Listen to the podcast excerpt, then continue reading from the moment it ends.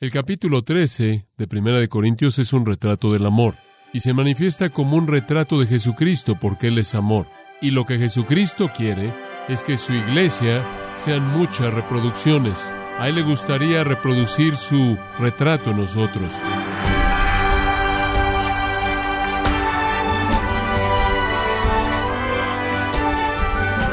Bienvenido a su programa Gracias a vosotros con el pastor John MacArthur.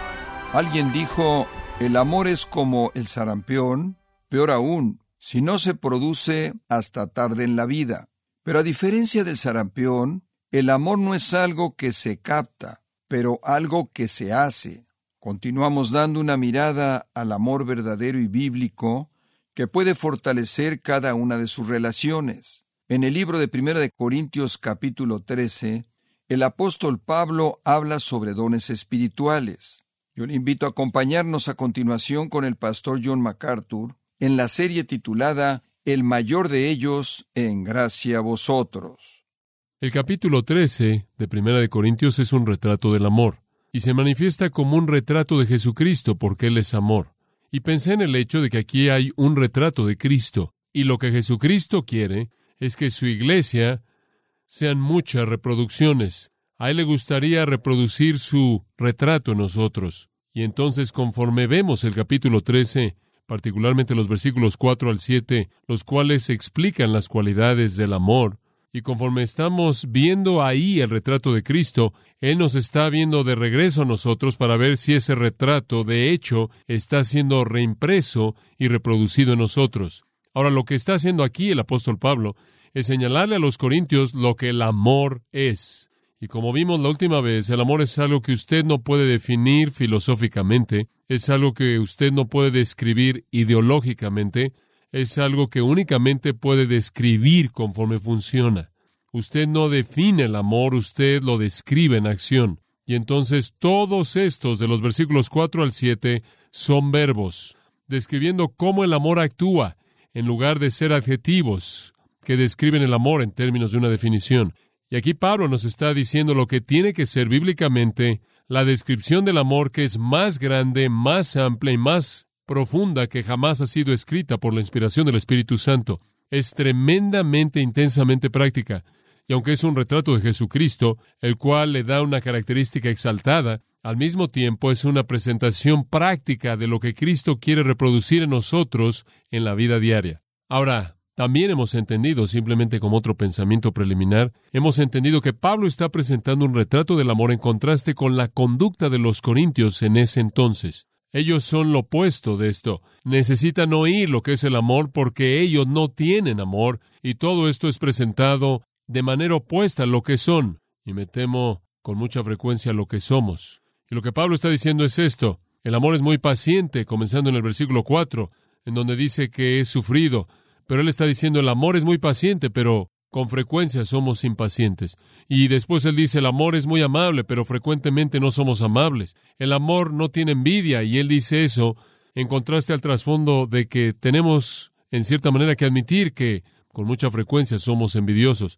El amor no hace un desfile, pero somos soberbios. El amor nunca es desconsiderado, pero con frecuencia somos desconsiderados y no tenemos buenos modales. El amor nunca es egoísta, pero somos primordialmente egoístas. El amor nunca se irrita, pero con mucha frecuencia somos de mecha corta. El amor nunca se resiente, pero parece que buscamos lo malo que alguien hace y lo señalamos.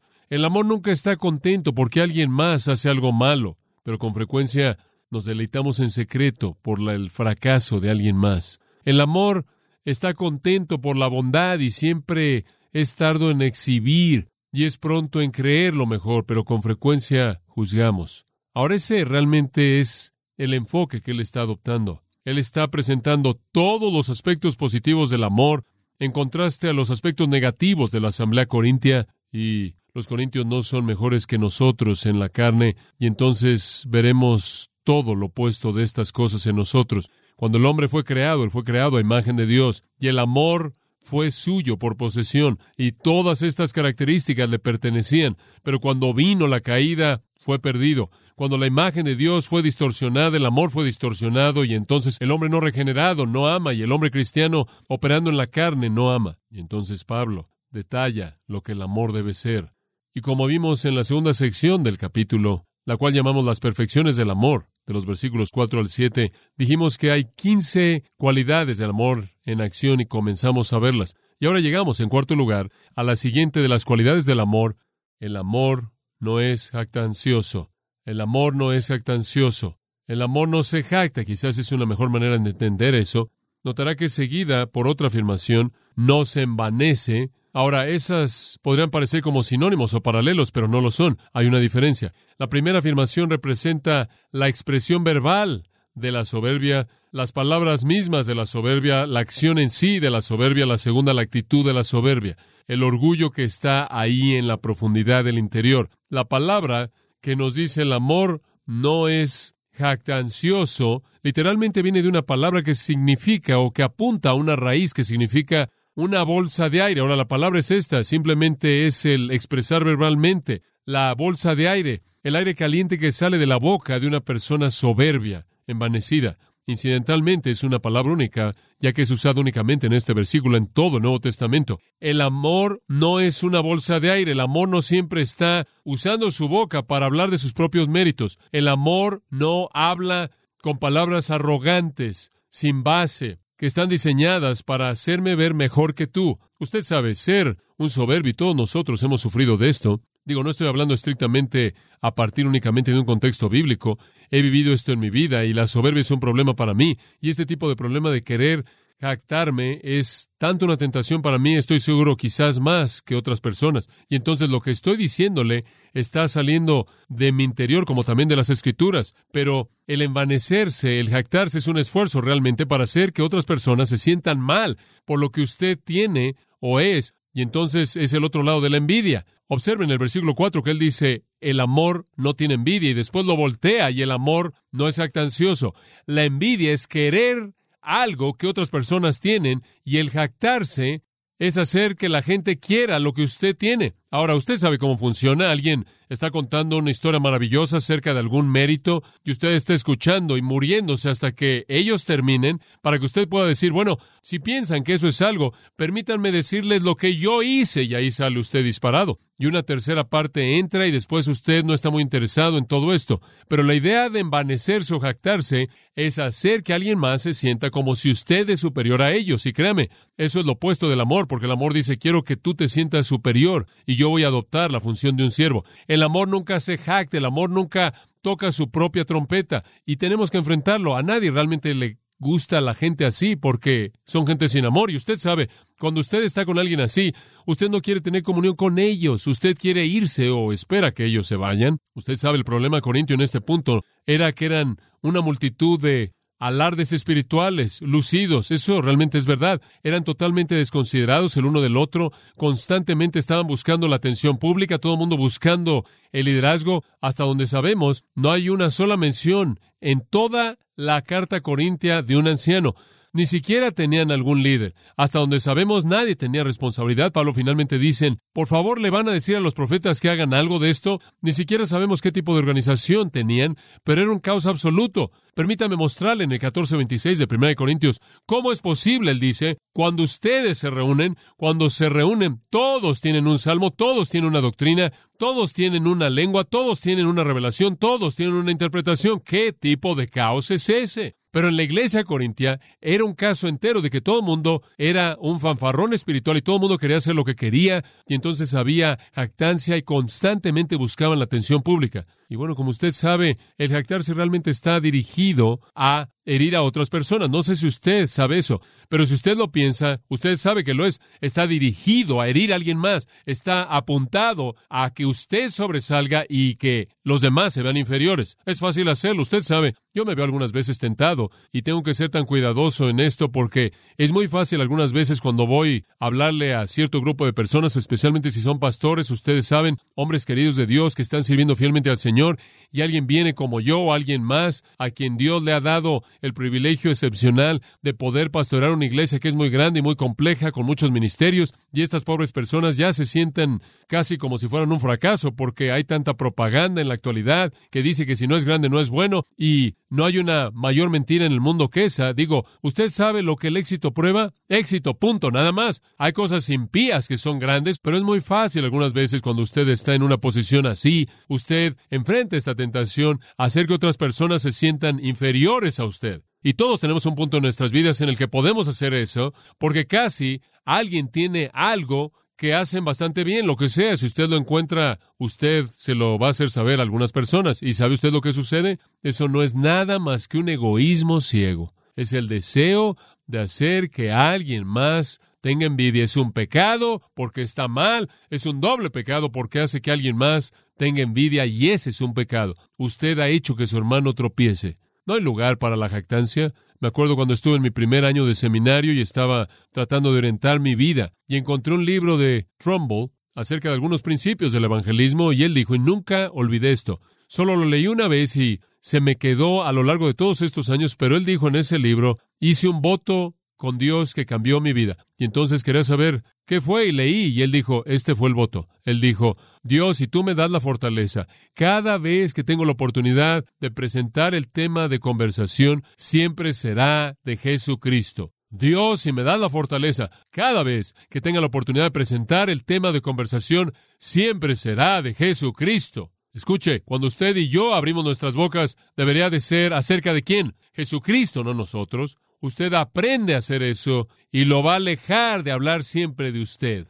¿Sabe una cosa? Usted oye a personas, yo oigo a personas, inclusive pastores, y los que hablan en radio y personalidades en televisión y demás, que son personas cristianas que no hacen nada más que hablar de sí mismos y lo que han hecho y lo que han alcanzado. Y eso es muy intimidante. C.S. Lewis dijo, y creo que tuvo razón, él dijo, esta es la peor maldad, este es el peor pecado, es el vicio esencial, es el vicio en la esencia misma del hombre. No hay lugar para esto. Y sabe una cosa, si usted ve el patrón de Jesucristo, si alguien tenía algo de qué gloriarse, fue él, pero nunca lo hizo. Es increíble. Si usted estudia el Evangelio de Juan, en el libro que presenta su deidad, cuántas veces él retrocede y casi dice que no dijo algo. Escuche lo que él dice en Juan 12:49, porque no he hablado de mí mismo. Ahora escuche eso. ¿Cuántos de nosotros podemos decir eso? ¿Cuántos de nosotros podemos llegar al final de un día y decir, Dios, no he hablado de mí mismo? Así debería ser. Ahora, detrás del jactarse, observe de nuevo el versículo 4, detrás del jactarse se encuentra su raíz. El amor no es jactancioso, no se envanece. El amor no es arrogante. Le dije la última vez que le recordé de Mascagni, el gran compositor que escribió la ópera y se la dedicó a sí mismo. Bueno, escribí. ¿Cuál es la dedicación? Está escrita en la ópera y dice esto. Para mí mismo, con estima distinguida y satisfacción inalterable. Quiero decirle que ese es un comentario de la miseria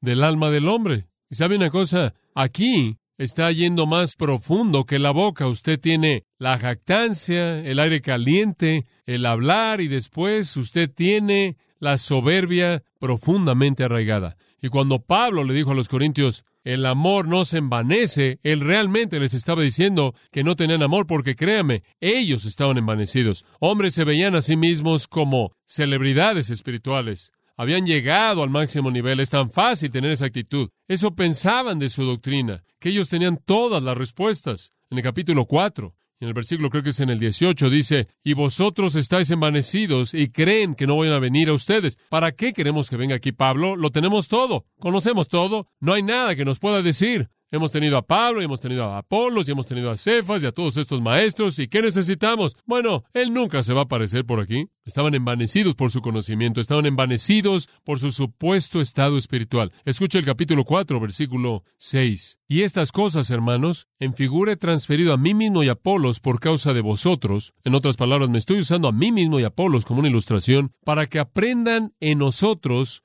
a ver modelos o ilustraciones para no pensar por encima de lo que está escrito para que ninguno de vosotros se envanezca en contra del otro. Él dice, más vale que hagan una evaluación bíblica de ustedes y no avancen y dejen de envanecerse. como pudieran envanecerse espiritualmente superiores, intelectualmente superiores, físicamente superiores, lo que sea, en el versículo 7, porque ¿quién te distingue? ¿Quién? Dios.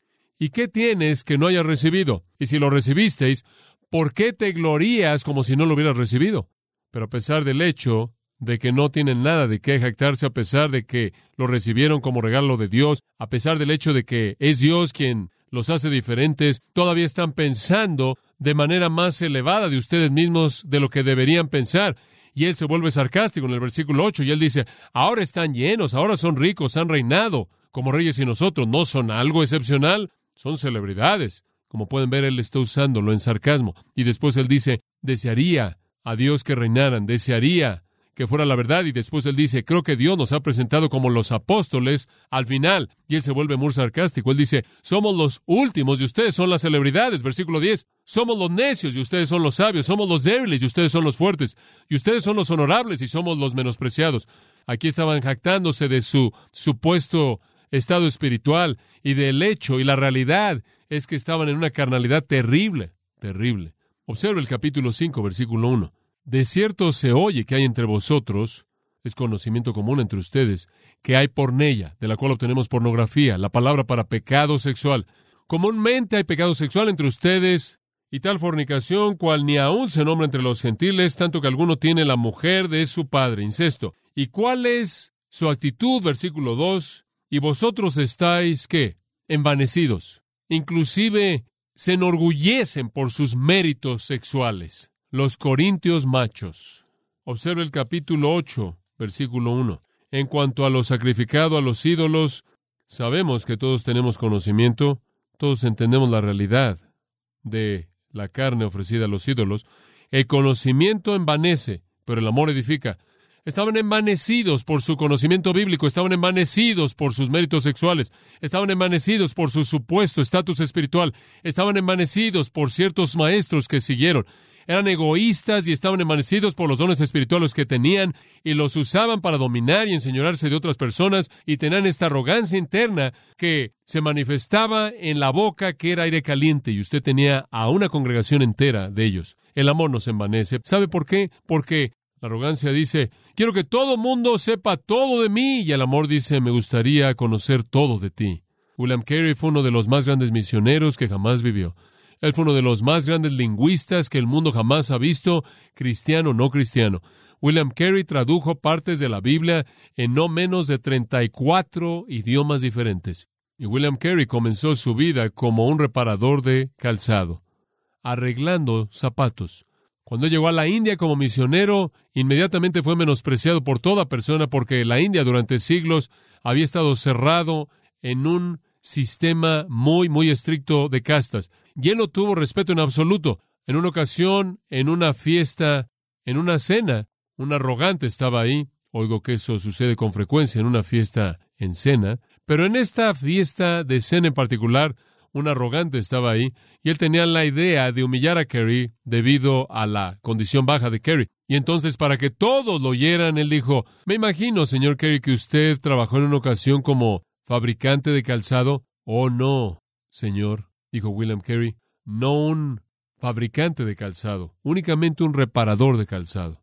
Él ni siquiera dijo que él hizo zapatos, él únicamente los reparó. Alguien dijo, los camiones vacíos hacen más ruido. Proverbios nos dice, y ni siquiera quiero entrar en una discusión de estos en profundidad, pero Proverbios nos dice tanto de la soberbia y del jactarse y todo eso. Permítame leerle algunas de las cosas que dice, no necesita tratar de seguir, pero Proverbios 8:13 dice, el temor de Jehová es aborrecer el mal, la soberbia y la arrogancia, porque eso es lo que el Señor aborrece. Proverbios 11:2, cuando viene la soberbia, entonces viene la vergüenza. Capítulo 13, versículo 10. Ciertamente la soberbia concebirá contienda. Hombre, eso es tan verdad. Lo único que hace la soberbia es producir contienda. Lo único que hace es iniciar peleas. Eso es lo único que hace.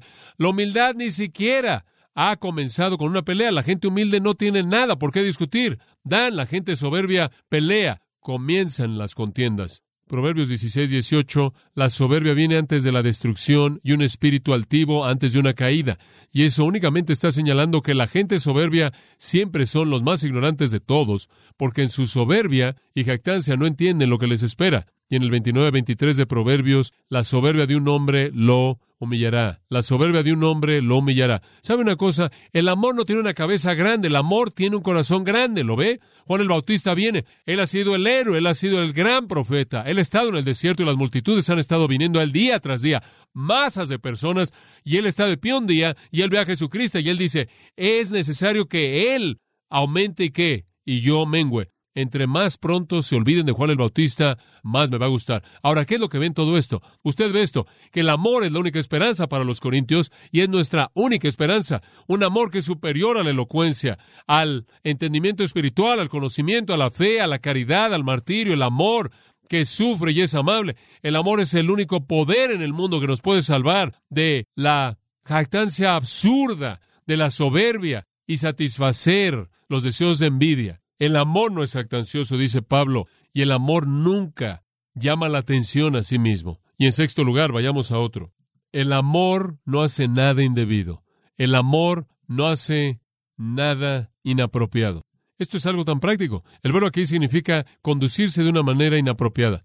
Desconsideración, malos modales. Dice usted, bueno, eso parece como algo simple. ¿Quieres decir que todo eso está ligado con agape, el gran concepto del amor divino? Sí, escuche, los malos modales y la desconsideración es decir esto, yo no te amo porque me podría importar menos lo que te afecta, yo voy a hacer lo que yo quiera, te guste o no. Cuando yo era un pequeño niño, mi mamá suele decirme, todo el tiempo suele decirme, no hagas ruido al tomar la sopa.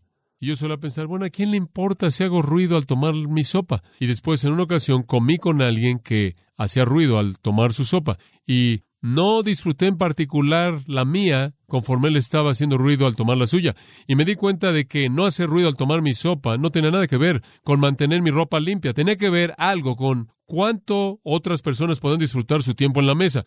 Y lo que la idea es que él tiene una conducta indisciplinada. Él, este es una persona, un hombre, una mujer, que no tiene la capacidad de disciplinar su conducta con otros en mente. Él simplemente es desconsiderado y fuera de lugar y está totalmente centrado en sí mismo. Y esto no pudo haber habido una mejor definición de los corintios. Eran tan desconsiderados. Por ejemplo, llegaban a la fiesta del amor y comían toda su comida antes de que la gente que no tenía nada de comida llegara ahí. Se excedían.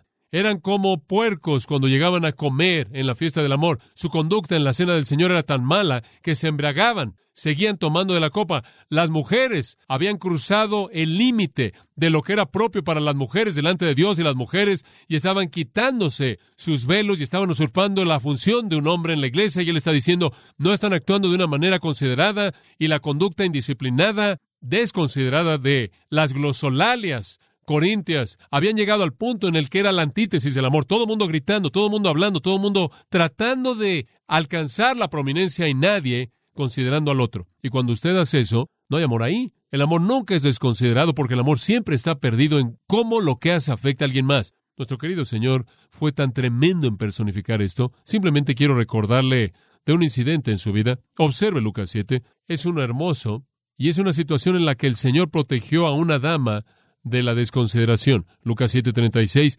Y uno de los fariseos deseó que comiera con él. Un fariseo llamado Simón le pidió a Jesús que cenar en su casa, y había otras personas ahí. Entonces Jesús fue. Él fue a la casa del fariseo y se sentó a comer. He aquí una mujer en la ciudad que era una prostituta, sin duda alguna una prostituta, cuando supo que Jesús estaba comiendo en la casa del fariseo, trajo un frasco de perfume el cual habría sido extremadamente caro. Ella llegó a la casa en donde él estaba comiendo, debe haber sido una situación interesante, y estuvo allá a sus pies por detrás llorando, y comenzó a lavar sus pies con lágrimas, y los limpió con el cabello de su cabeza, y pesó sus pies y los ungió con el perfume. Quiero decirle que eso es algo hermoso, ¿no es cierto? Aquí hay una prostituta que está llorando y limpiando los pies de Jesús y poniéndole perfume en los pies. Ahora, cuando el fariseo que lo había invitado lo vio, él habló consigo mismo y él tiene una pequeña conversación en su mente, un pequeño soliloquio aquí. Este hombre, si fuera un profeta, él ni siquiera ha llegado a evaluar quién es Cristo. Si fuera un profeta, él habría sabido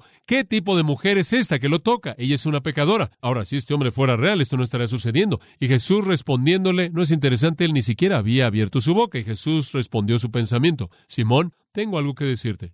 Y él le dijo, Señor, Dilo, hipócrita, ni siquiera él había decidido si era Señor o no. Él le dijo, hubo cierto acreedor que tuvo dos deudores. Uno le debía 500 denarios, el otro 50.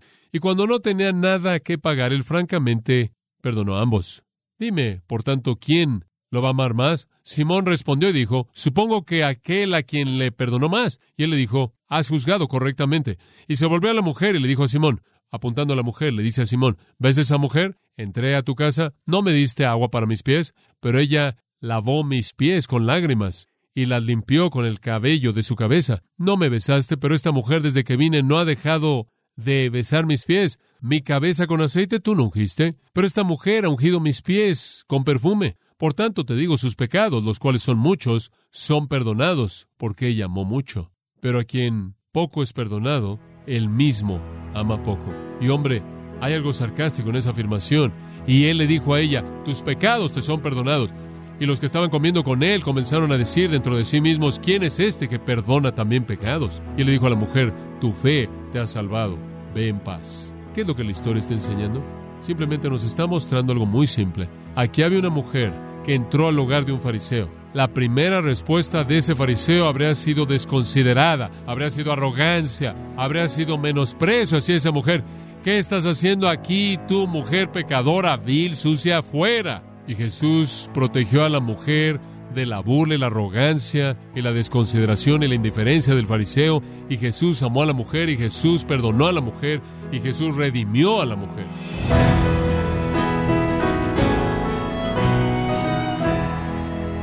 Hemos escuchado al pastor John MacArthur con el mensaje Las cualidades del amor verdadero, parte de la serie titulada El mayor de ellos, en gracia a vosotros. Estimado oyente, el pastor John MacArthur y los pastores y misioneros de Grace Community Church han escrito el libro La Evangelización, cómo compartir el Evangelio con fidelidad. Es un buen recurso complementario para este estudio y puede obtener una copia en gracia.org o en su librería cristiana más cercana. Y recuerde, estimado oyente, que puede descargar en audio transcripción gratuitamente los sermones de esta serie, el mayor de ellos, así como todos aquellos que he escuchado en días, semanas o meses anteriores, en gracia.org. Si tiene alguna pregunta o desea conocer más de nuestro ministerio, como son todos los libros del pastor John MacArthur en español, o los sermones en CD, que también usted puede adquirir, Escríbanos y por favor mencione la estación de radio por medio de la cual usted nos escucha en gracia a vosotros. Es importante conocer no solo el país y ciudad de donde usted nos escucha, sino también la radio. Para quienes contactan nuestro ministerio por primera vez, pueden solicitar una copia del mensaje de promoción sin costo alguno, un mensaje por oyente únicamente.